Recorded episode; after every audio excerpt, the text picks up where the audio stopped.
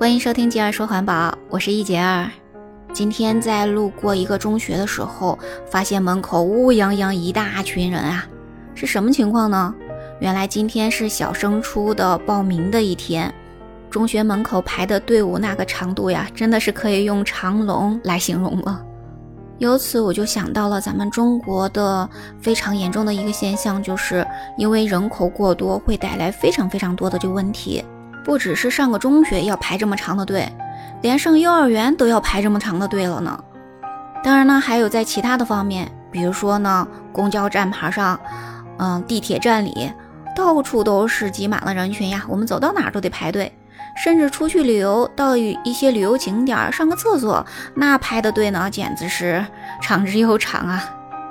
另外还有就是就业呀、居住呀，各种拥挤的问题。所以人口太多，真的是带来非常多的这个问题呢。当然，这不只是我们中国的问题，全世界都有这样的问题。所以呢，我们才有这样一个纪念日。什么纪念日呢？就是世界人口日，是在每年的七月十一日。为什么七月十一日被定为世界人口日呢？这是因为在一九八七年的七月十一日，前南斯拉夫的一个婴儿降生。被联合国象征性的认定为是地球上第五十亿个人，同时呢，联合国就宣布说地球人口突破五十亿大关。同时呢，联合国人口活动基金会就倡议这一天作为世界五十亿人口日，而联合国人口基金会就决定从一九八八年起，把每年的七月十一日定为世界人口日。这样一个日子的设定是希望提高人们对世界人口问题的重视。联合国人口基金会会要求各国的政府、民间团体在这个七月十一日前后这个期间呢，来开展世界人口日活动。那么，从一九八七年的七月十一日之后呢，我们每年的七月十一日都是作为世界人口日，世界各国都会要开展一些关于人口问题的宣传活动呢。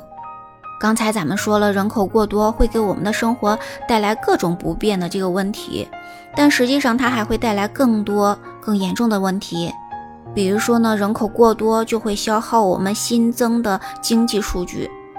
咱们中国的 GDP 总量现在已经排名在世界第二了，仅是比美国少了。但是人均 GDP 排名却在世界的第六十名了。那你想想看，咱们的生活水平如何能够得到提高呢？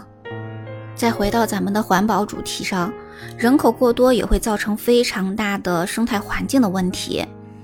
这个呢，可以从两个方面来讲。首先，第一个呢是资源短缺的问题。咱们中国呢，可以说是一个地大物博的国家了。不知道你小时候写作文的时候有没有说过，我们中国是一个地大物博的国家哈？这个是没有问题的。例如说呢，咱们中国的水的总量，就是淡水资源的总量，是在世界排名第六的。然后呢，咱们中国很多的矿产资源也都是在世界第一名的。所以呢，咱们中国的嗯各种资源的总量还是非常非常大的哈。但是呢，咱们中国真的是人口太多了，从人均的量来讲呢，各种的资源的量就没有那么多了。所以呢，不管是咱们的淡水呀、土地呀、矿产呀、生物，甚至森林资源，都是相对短缺的。所以呢，我们的这个资源短缺，不是说真正的短缺的问题，而是人口过多，还有呢，嗯，一些其他问题造成的相对短缺的问题。那第二个问题呢，就是人口过多还会带来非常大的污染的问题。最大的问题当然就是垃圾问题了。咱们每个人每天都会制造出一堆的垃圾，想想看，咱们中国十四亿人口，那每天得制造出多少垃圾呀？再想想看，全球已经有七十多亿人口了，那么我们每天能制造出多少垃圾呢？